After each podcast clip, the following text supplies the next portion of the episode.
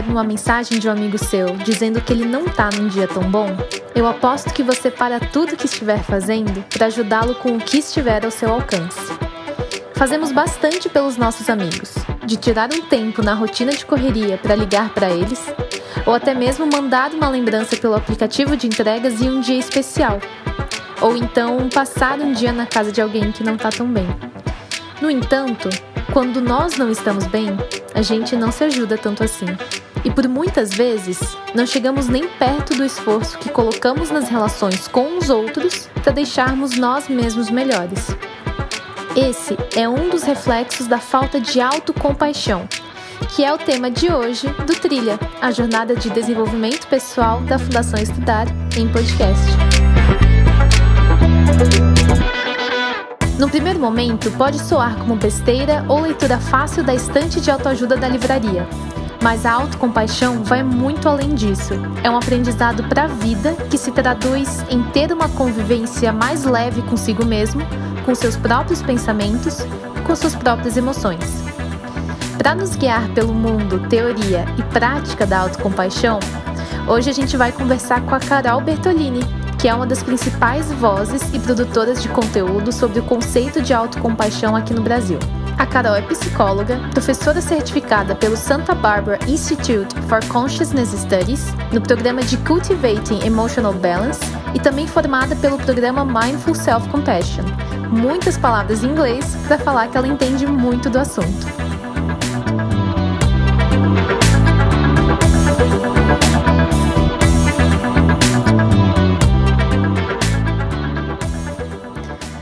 Carol, de onde nasceu o seu interesse em se aprofundar em autocompaixão?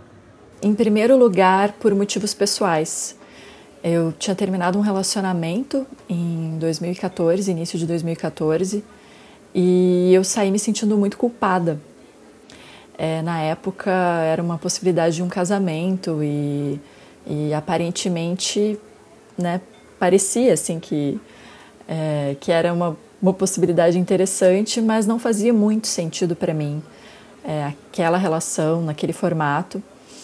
E, e aí eu me culpei, saí assim com uma sensação de culpa, também com uma, acho que também relacionada a uma pressão social, até que a gente pode falar sobre isso adiante, porque a autocompaixão tem muito a ver com essa questão social também. Mas também é, esse tema ele surgiu também porque eu já estava me debruçando sobre o tema da compaixão na época profissionalmente. Em 2013 eu fiz uma formação é, chamada Cultivating Emotional Balance e ali eu comecei a ter um, bastante interesse sobre esse tema da compaixão e, e aí motivada por uma questão pessoal eu resolvi me aprofundar nesse tema e conheci a Christine Neff. Aí pude então fazer essa formação com ela. É, inicialmente, na verdade, eu participei de um curso como participante, porque era uma necessidade minha naquele momento. Eu queria realmente é, fazer as pazes comigo, com aquela decisão que eu tinha.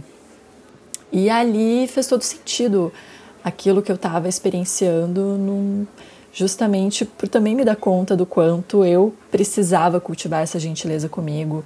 É, precisava respeitar as minhas necessidades, precisava dar limites, e eu noto que essa é uma prática que até hoje faz ainda muito sentido para mim. É, e, então foi por isso. A partir dali, é, foi uma coisa então não planejada, porque depois que eu participei desse curso como participante, alguns amigos começaram a me convidar para falar sobre isso.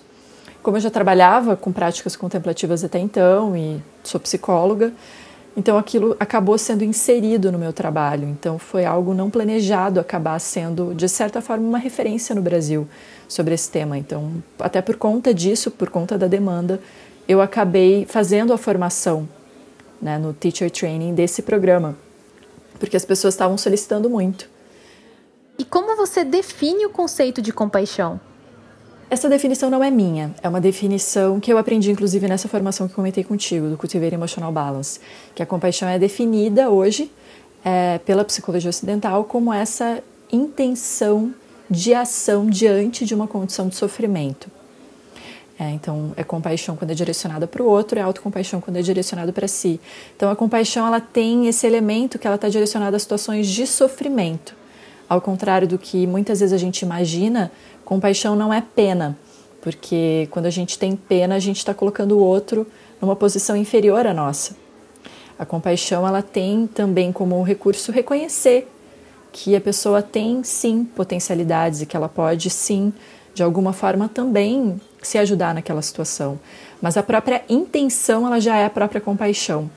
Porque pode ser que a gente não tenha condições de aliviar o sofrimento, e muitas vezes nós não temos mesmo, a gente não tem condições para aliviar o sofrimento de todas as pessoas, mas essa intenção também faz com que a gente possa se motivar para que a gente tenha mais recursos para beneficiar as pessoas de modo geral. Isso significa, por exemplo, reunir meios hábeis, isso significa, por exemplo, fazer um podcast como o que vocês estão iniciando agora, é, isso significa, enfim, estudar e praticar também pessoalmente. É, então, essa, essa intenção é o principal motor da compaixão. Então, nesse sentido, ela tem um elemento muito bonito que é o elemento da esperança, que é a possibilidade de acreditar que isso de alguma forma pode cessar, de que de algum modo a gente pode encontrar uma possibilidade, uma saída de liberdade de uma condição. Como a compaixão está relacionada com a inteligência emocional? Tem tudo a ver com inteligência emocional, é, até porque dentro dos estudos da psicologia positiva se percebeu que as pessoas mais saudáveis e mais felizes tendem a ser as pessoas mais compassivas e solidárias e altruístas. Não por acaso a sociopatia é considerada um tipo de adoecimento mental. É, o nosso, quanto maior o nível de autocentramento, maior o nível de adoecimento mental. Então, no seu oposto é, quanto maior o nível de compaixão consiga com os outros, maior a sua saúde mental. Então tem tudo a ver, né? Ou seja, a gente vai responder com muito mais sabedoria as situações em que a gente observa que as pessoas estão sofrendo.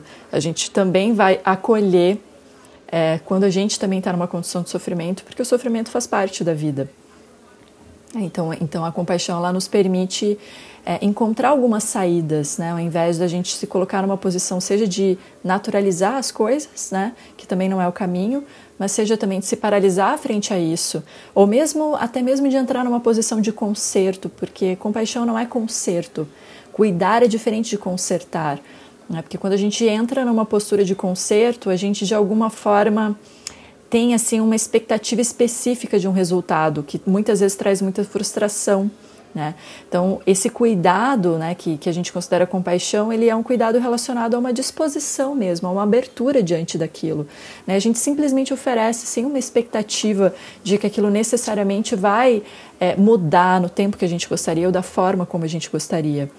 É, eu observo isso, é, o quanto, por exemplo, o meu próprio trabalho me permite cultivar também minha saúde mental. Quando eu estou atendendo, por exemplo, é o momento em que eu estou cultivando compaixão. Né? E se eu estou apegada a alguma expectativa específica com relação àquela pessoa, relação àquele grupo, é muito natural que eu vá entrar numa situação de embate com aquilo. E essa própria situação de embate, ela também não é benéfica, né? Como se essa resistência acabasse espelhando uma outra resistência do outro lado. E, por outro lado, quando é, quando é possível a gente vivenciar essa abertura, a gente também se beneficia disso de alguma forma. É como a gente, se a gente também pudesse aprender com as pessoas com que a gente está falando, né? Então, então não tem uma posição também de, de superioridade nesse sentido, né? De que você sabe mais do que outra pessoa. Você simplesmente está ali compartilhando aquele sofrimento como algo comum, como algo humano, que todos nós, porque somos humanos, vivenciamos. Você mencionou que as questões sociais impactam. Você pode se aprofundar um pouco nisso?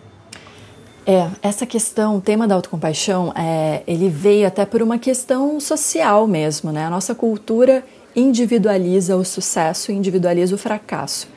Então, o que, que significa isso? A nossa cultura nos ensina que nós temos que construir uma, uma identidade específica e que é na construção dessa identidade específica que nós vamos ser reconhecidos enquanto é, pessoas que merecem respeito, merecem valorização. Né? O problema disso é que é, a gente acaba, por comparação, muitas vezes, é, se sentindo inferior, porque, bom, se a gente aprende que para que a gente possa ser bem sucedido, né, que a gente tem que tirar notas mais altas e a gente tem que passar numa universidade X, a gente tem que ganhar X e depois a gente tem que consumir tais e tais coisas, e tem que ter uma aparência de tal jeito, um corpo de tal jeito. E a gente não pode também viver enquanto solteira ou solteiro, a gente tem que estar numa relação.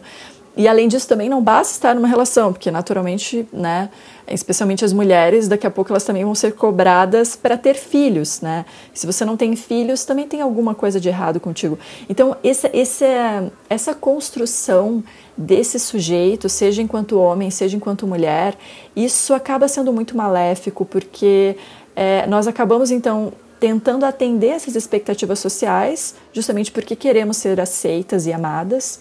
É, mas o problema então é que quando a gente não atende essas expectativas, nós então achamos que tem algum problema com a gente. Nós nos culpamos. Né?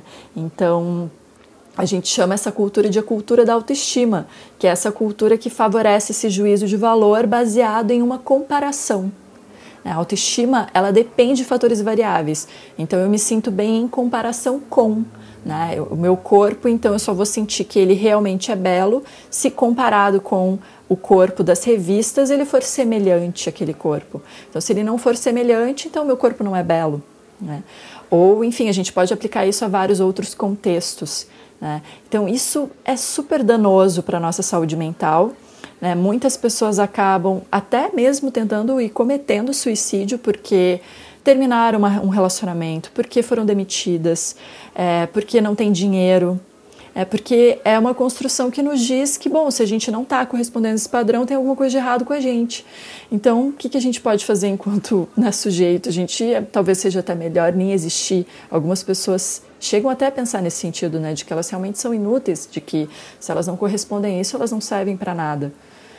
E, então, isso é muito ruim. Né? Essa individualização desse fracasso que faz com que a gente acredite, então, que toda a nossa trajetória é puramente individual, né? o que também é um grande erro. Né? Não existe nenhum currículo que seja totalmente individual, porque toda a nossa trajetória é construída através das relações que nós temos. Se não fossem os professores, se não fossem os nossos amigos, parceiros ou parceiras, é, se não fosse uma série de pessoas, mães e pais, a gente não estaria onde a gente está.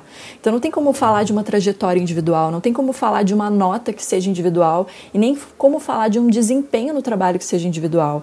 Então a gente vê esse movimento, por exemplo, as notas nas escolas sendo individualizadas, né? toda a trajetória do sucesso acadêmico individualizado, as metas de trabalho individuais, a variação de desempenho individual. Isso é super danoso, porque isso faz com que as pessoas se tornem mais competitivas, menos compassivas e menos solidárias, né? E achem então que se elas não estão correspondendo àquela expectativa, tem algum problema com elas. E de fato, as pessoas que acabam sendo menos produtivas no trabalho, que inclusive até muitas vezes questionam essa, essa estrutura, essa organização do trabalho, acabam sendo mesmo consideradas pessoas problemáticas.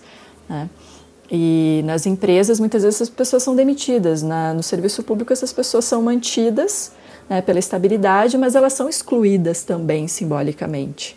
E essas pessoas acabam desenvolvendo uma série de é, questões emocionais, né, adoecimentos de todo tipo, porque realmente acabam acreditando de que tem algum problema com elas, que elas realmente precisam de algum conserto, que elas não são tolerantes o suficiente, ou que elas não são inteligentes o suficiente, ou capazes o suficiente, ou bonitas o suficiente, e etc.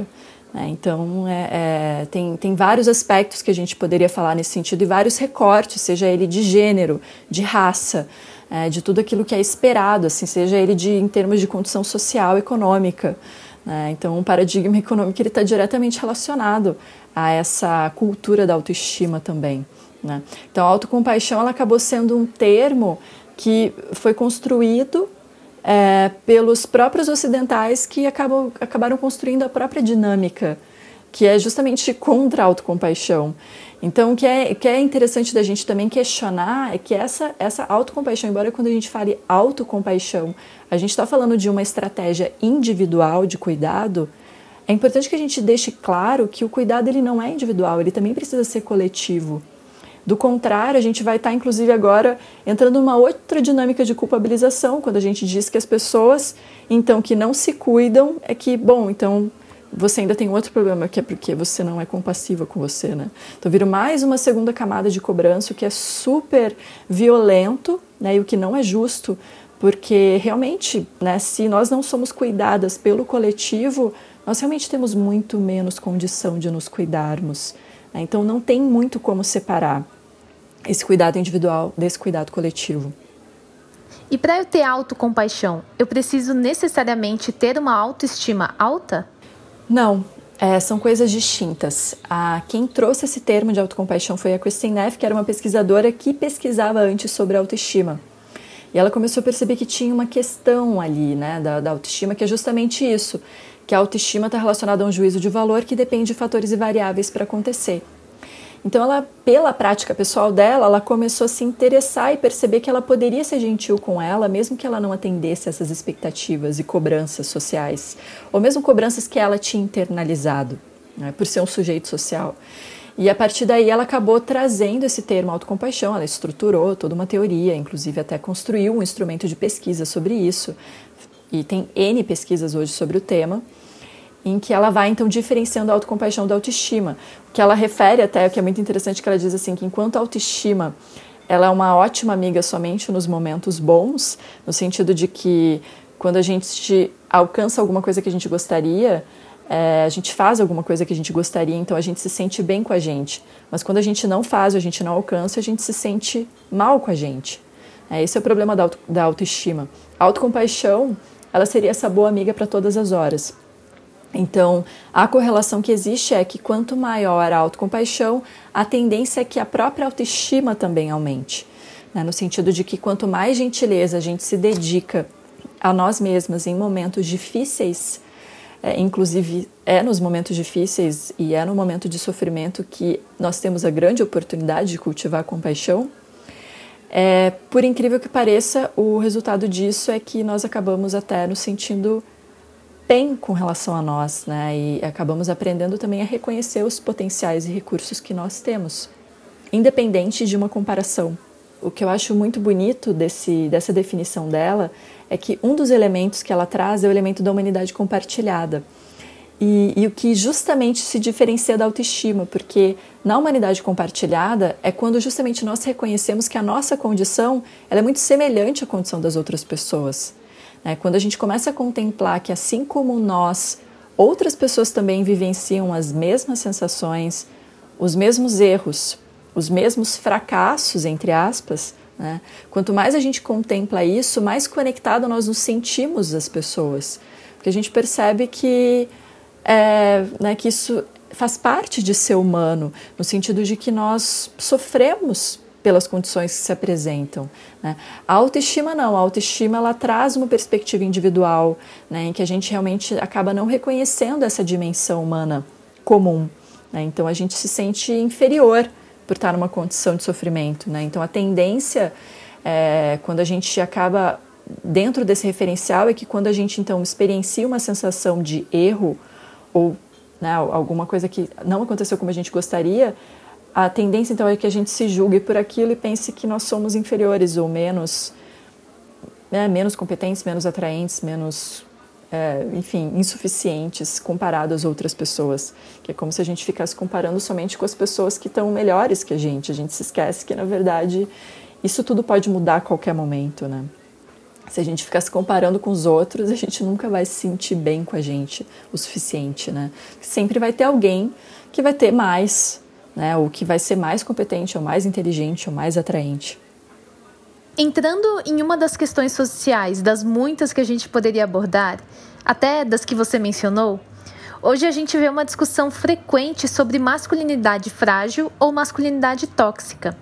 Como que a autocompaixão se relaciona com esses temas? É, eu acho esse tema realmente super importante para ser abordado sobre isso.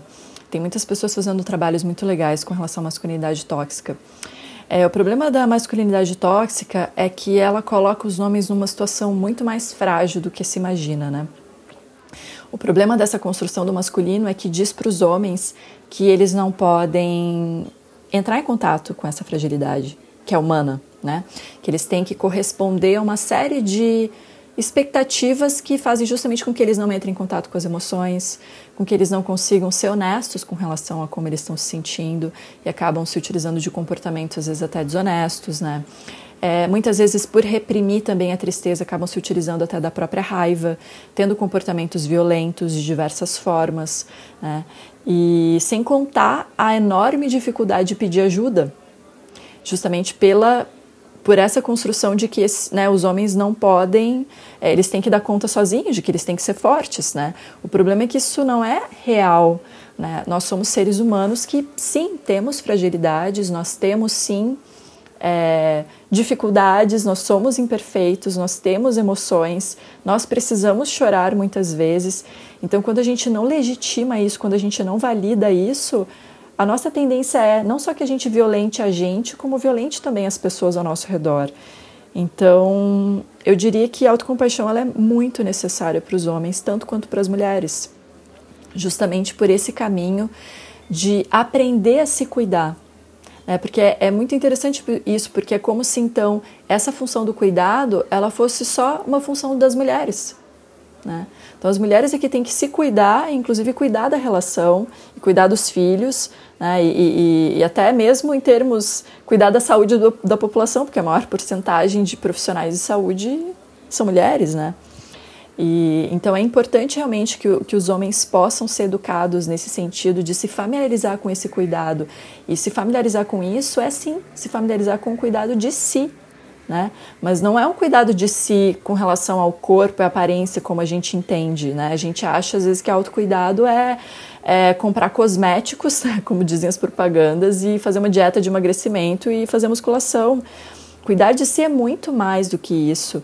É a gente realmente poder conhecer a própria mente, é, nos aproximarmos e compreendermos quais são os nossos valores profundos, é compreender as nossas necessidades e validar os nossos direitos enquanto humanos, né? o direito de estar frágil, o direito de pedir ajuda, o direito de é, validar suas necessidades, é, de, de errar, inclusive. Né?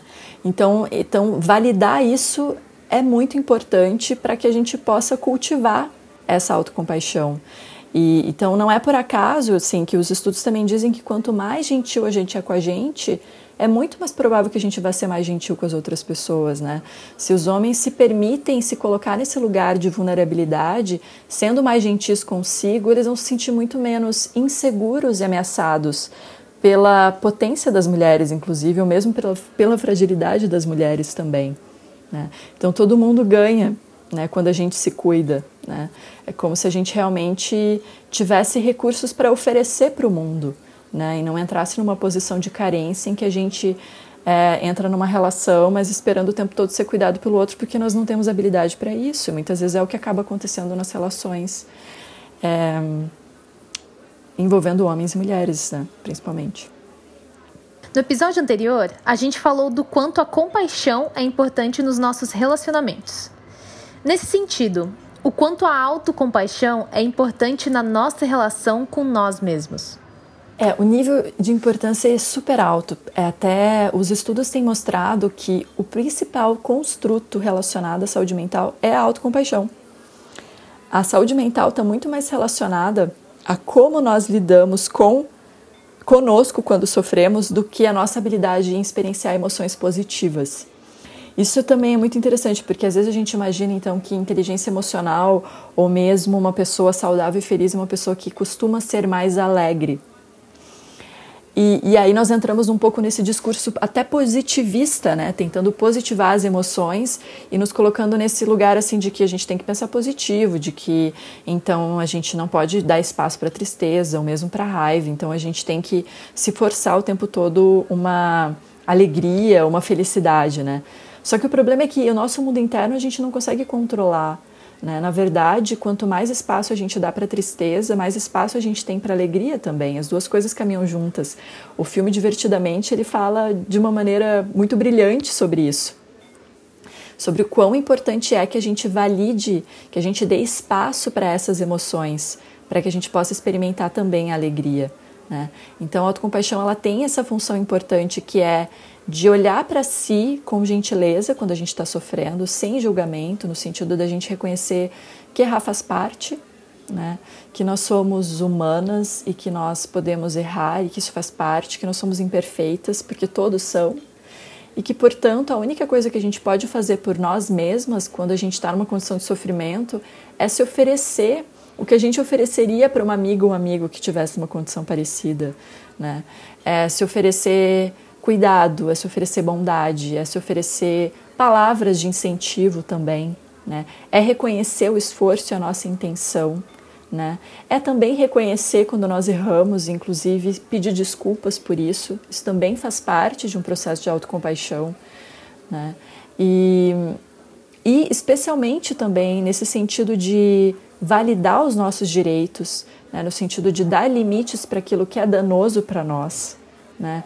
mas também de nos conectarmos com os valores mais profundos que nós temos, né? enquanto humanos, né? Porque todos nós temos valores que fazem sentido para a gente, como cuidado, bondade, solidariedade, ética, liberdade. Então, quanto mais a gente se aproxima desses valores, mais no sentido de que a gente vivencia isso na nossa vida, também é muito mais provável que a gente tenha a sensação de que a gente está vivendo uma vida significativa.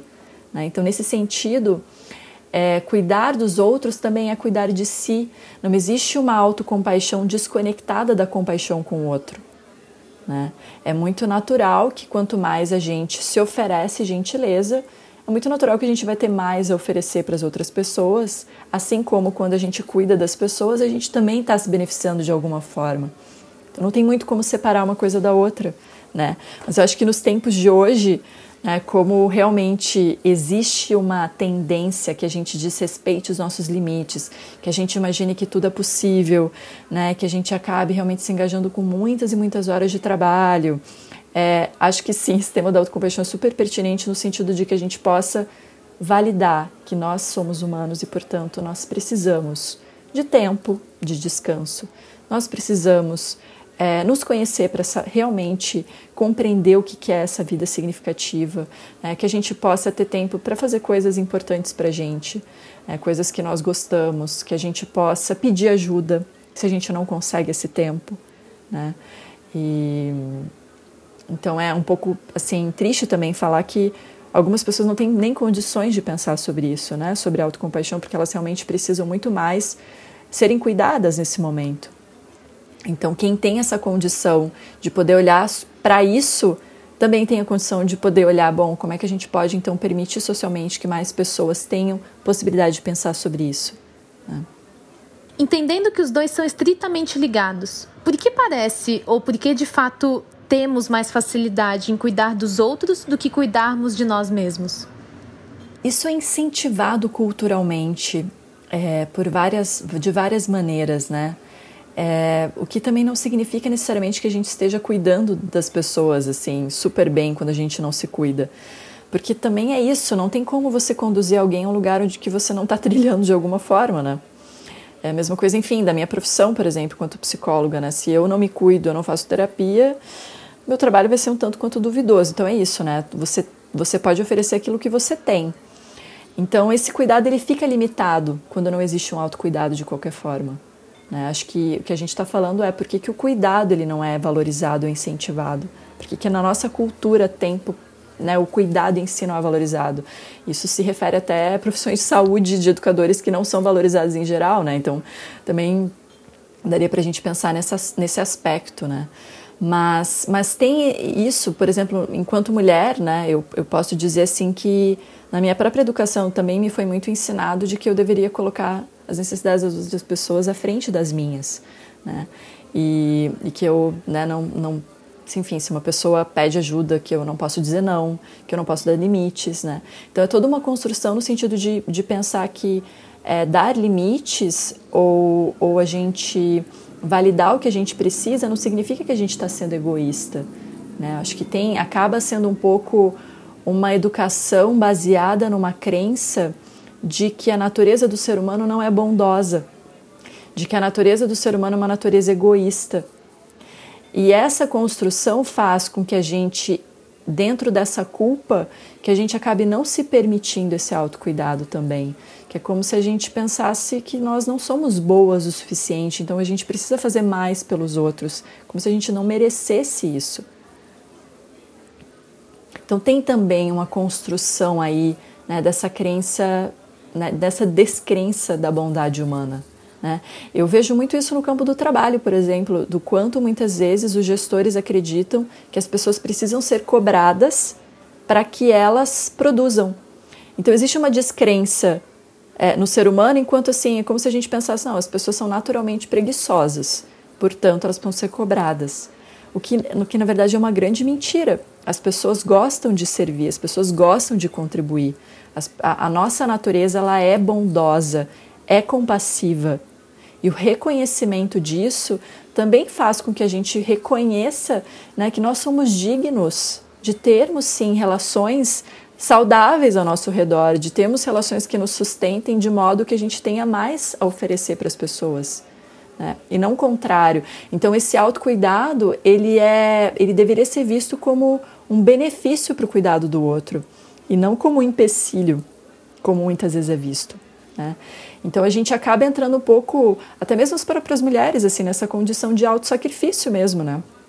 De acreditar então que a gente tem que se sacrificar pela felicidade dos filhos, pela felicidade das outras pessoas, né? E aí isso tudo vai, vai construindo um grande buraco, uma grande carência, em que a gente então depois fica esperando que o outro preencha esse buraco, essa carência, né? Então é essa cultura de que eu não cuido de mim, mas eu espero que você cuide de mim, né? Então a gente entra nas relações não com uma posição enquanto alguém que pode oferecer, mas alguém que já quer receber, porque não sabe se oferecer.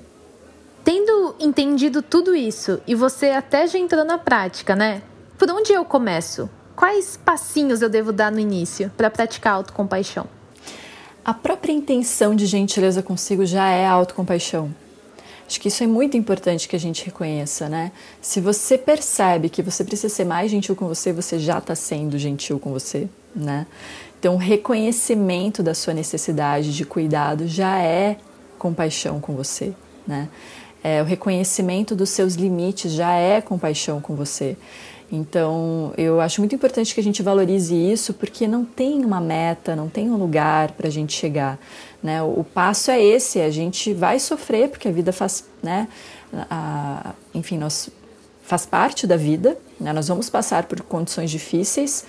Então, o primeiro passo é a gente olhar para tudo isso e pensar: bom, eu estou vivendo uma situação difícil, mas tem muitas outras pessoas vivendo uma situação parecida com a minha, né? Então, talvez, se eu for gentil comigo, talvez eu possa, inclusive, até talvez, de alguma forma, contribuir com essas pessoas que também estão numa condição assim e não sabem como sair disso. Né? Então, a própria autocompaixão ela também é um motor para compaixão. Né? Isso, isso, é, isso também é muito interessante. Né? Não é incomum a quantidade de pessoas que passam por situações traumáticas é, de sofrimento muito agudo e acabam transformando aquela condição numa situação em que elas auxiliam outras pessoas. Então é a maneira delas de ressignificar o próprio luto, o próprio trauma. E, isso é muito bonito, porque a gente vê que realmente não tem uma separação. Né? Então, então tem, é, é, então eu diria que esse, assim, acho que tem vários, vários passos, né? Mas o passo no sentido de que a gente reconhecer que isso é uma necessidade, validar isso, né? E se a gente não sabe como fazer, pedir ajuda. Acho que pedir ajuda é uma é um comportamento muito pouco falado, mencionado hoje em dia na nossa cultura que fala muito sobre autossuficiência, em que a gente tem que se orgulhar porque a gente consegue fazer as coisas sozinhos, né? E aí nós vamos nos isolando cada vez mais e não conseguindo mais nos relacionar. E aí quando as pessoas pedem ajuda, a gente julga, porque como assim essa pessoa não consegue fazer, né? Então acho que pedir ajuda, além de ser um ato de humildade, também é de generosidade, porque a gente reconhece, a gente dá oportunidade para as outras pessoas serem compassivas também. E também se perguntar, né? Bom, o que, que eu diria para uma amiga ou um amigo que estaria passando por uma situação parecida com a minha? O que, que talvez eu falaria para ela? Ou o que uma pessoa sabe compassiva diria para mim nesse momento? É, acho que esse é um caminho que é, a autocompaixão vai fazer parte do início do nosso caminho, mas durante todo o caminho e no fim do nosso caminho. Porque a gente vai ter muitas situações em que nós vamos errar, em que nós vamos nos deparar com uma condição de sofrimento, que as nossas necessidades não vão ser atendidas e que as coisas não vão acontecer como a gente gostaria. E a única coisa que a gente tem para fazer nesse momento é se acolher por isso, né? E esse próprio acolhimento também permite que a gente aceite melhor essa situação, né? No sentido de que a gente possa realmente perceber que talvez não existam culpados, né? É, não que a gente não precise responsabilizar as pessoas pelos seus atos, né? Mas eu estou me referindo aqui a situações em que às vezes a gente sai com uma sensação de culpa. Né? É importante que a gente possa olhar que nós fizemos o melhor que a gente pôde, era o que a gente sabia fazer. Né? Em que, portanto, a gente se propõe a fazer de uma outra forma daqui para frente. Né? Acho que é, se a gente puder olhar para o sofrimento como a oportunidade para praticar compaixão, a gente também tem uma outra relação com o sofrimento, né? que não é mais de tanta resistência, mas como uma oportunidade de aprendizado. Né? E a gente está aqui vivendo também para isso. Né? Então, o sofrimento vai se apresentar, bom, tá aí uma possibilidade da gente realmente aprender uma habilidade nova que talvez a gente não tenha aprendido antes. E como driblar a autocrítica? Essa força que vai contra a autocompaixão? A questão da autocompaixão, é, ela, ela também é uma forma de lidar com a autocrítica pelo seguinte, como eu falei, a autocrítica ela é uma construção social. Então, ela tem uma função de sobrevivência importante. É, nós nos criticamos por vários motivos, nós internalizamos as críticas que nós recebemos socialmente. Então, ela é uma função protetiva, porque então eu me critico antes, antes de que as pessoas então me critiquem. Né? Então, antes de eu receber alguma rejeição, desaprovação ou desqualificação, eu mesma faço isso comigo. Então, tem uma função protetiva aí. O problema é que sobreviver é diferente de viver e viver de uma maneira que seja significativa, enfim, né, com uma maior sensação de bem-estar. Né? Então, o excesso de autocrítica está diretamente relacionado ao estresse e à própria depressão. É muito comum as pessoas que apresentam sintomas depressivos se criticarem muito. É como se elas então elas, elas entram num processo de resistência com relação à própria dor. Então é como se, bom, a pessoa sente tristeza, mas ela se culpa pela própria tristeza que ela sente. Porque é como se ela nem isso fosse permitido para ela. Nem chorar fosse permitido para ela. Né? E, e, isso, se a gente for olhar, isso tem sim muito de algo social que é construído, de que, né, que a gente tem que dar conta sozinho, que a gente não pode ser frágil, né, que a gente tem que é, não pode pedir ajuda. Então, uma, né, uma série de questões. Então, quando a gente olha para essa construção social, isso também permite olhar de uma outra forma para a nossa autocrítica. Porque é como se a gente olhasse para essa autocrítica e percebesse que isso não é nosso individual. Isso é algo que vem de um coletivo, isso é algo que foi construído socialmente. Então, quando a gente olha dessa forma, a gente pensa: bom, tem muitas pessoas que passam por isso. Uma vez eu participei de um, de um curso e aí, nesse curso, tinha mais de 100 pessoas. E o facilitador perguntou para as pessoas: quem aqui é, já teve, a, já passou pela sua mente a ideia de que você não é bom, nem bonita, nem competente, é, nem inteligente o suficiente? E as 100 pessoas levantaram a mão. E aquilo foi uma super experiência assim, de humanidade compartilhada, né? Porque realmente, se a gente for olhar, não tem uma pessoa que não tenha pensado isso em algum momento né? Porque porque é isso é o que é o que nós somos ensinados de alguma forma a não confiar na nossa bondade, né? A não reconhecer essa bondade. Então a gente vai perseguindo essa identidade, essa identidade que também não não é ela não tem solidez, né? E, e, e também não faz tanto sentido assim. E então lidar com a autocrítica significa a gente reconhecer essa humanidade compartilhada e ao mesmo tempo, a partir daí, ser gentil com essa voz autocrítica porque a Christine F. diz, né, assim como ódio não acaba com ódio, a autocrítica não acaba com a autocrítica. Então, quando vem a autocrítica, a única coisa que a gente pode fazer até, né, talvez até sorrir e pensar, bom, é, isso é o que eu aprendi até agora, né, a gente agradece, enfim, é o que a gente aprendeu, a própria autocrítica, e a gente se propõe a fazer algo diferente, né, talvez a gente possa se olhar de uma maneira diferente reconhecer que nós temos recursos que talvez a gente não reconhecia antes, né? Mesmo que por comparação talvez não seja como a gente gostaria, mas isso não significa que nós não temos. Né? Então, isso é um, é um grande passo para uma construção de saúde mental, né? que a gente realmente possa questionar essas vozes que nos impedem de reconhecer as nossas potencialidades, que nos impedem de dar limites, que nos impedem de respeitar as nossas necessidades, que nos impedem de nos conectar com o nosso corpo, né? de validar também a nossa tristeza, a nossa raiva, etc. Que conteúdo você indica para quem quer aprender mais sobre autocompaixão? Acho que tem alguns livros que, que são legais, que podem ser lidos, que é Autocompaixão do Christine Neff, é, e Um Coração Sem Medo, do Tupten Jimpa também. Tem vários professores no Brasil oferecendo cursos também sobre autocompaixão e compaixão. As pessoas podem pesquisar nas próprias redes e na própria internet também. Então também é um caminho interessante porque não é um caminho teórico, né? A gente pode ler um livro, mas é importante que a gente tenha a oportunidade de experienciar e falar sobre isso com as pessoas também. Né? E tem também o próprio curso das emoções, tem o lugar também que tem falado muito sobre isso. Poderia citar assim, uma série de pessoas, né? Tem até aplicativos também de, de meditação que trazem esse eixo da autocompaixão. Eu indicaria o Meditopia também como aplicativo também que é bem legal para quem gostaria de praticar através dessa, desse recurso, porque a meditação ela é um dos recursos que a gente pode aprender para cultivar mais autocompaixão. Acho que é isso. Por fim, qual dica você deixa para quem está na sua própria jornada de desenvolvimento pessoal?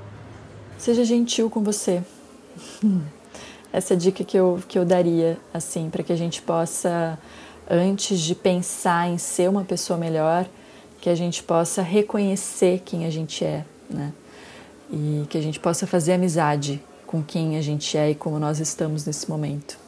Essa, essa é a minha aspiração que a gente possa sair desse lugar de perseguir coisas ou identidades e, e, entrar nesse espaço de conexão com o que já é e com quem nós já somos. E talvez aí a gente descobrir que nós somos muito melhores do que a gente imaginava.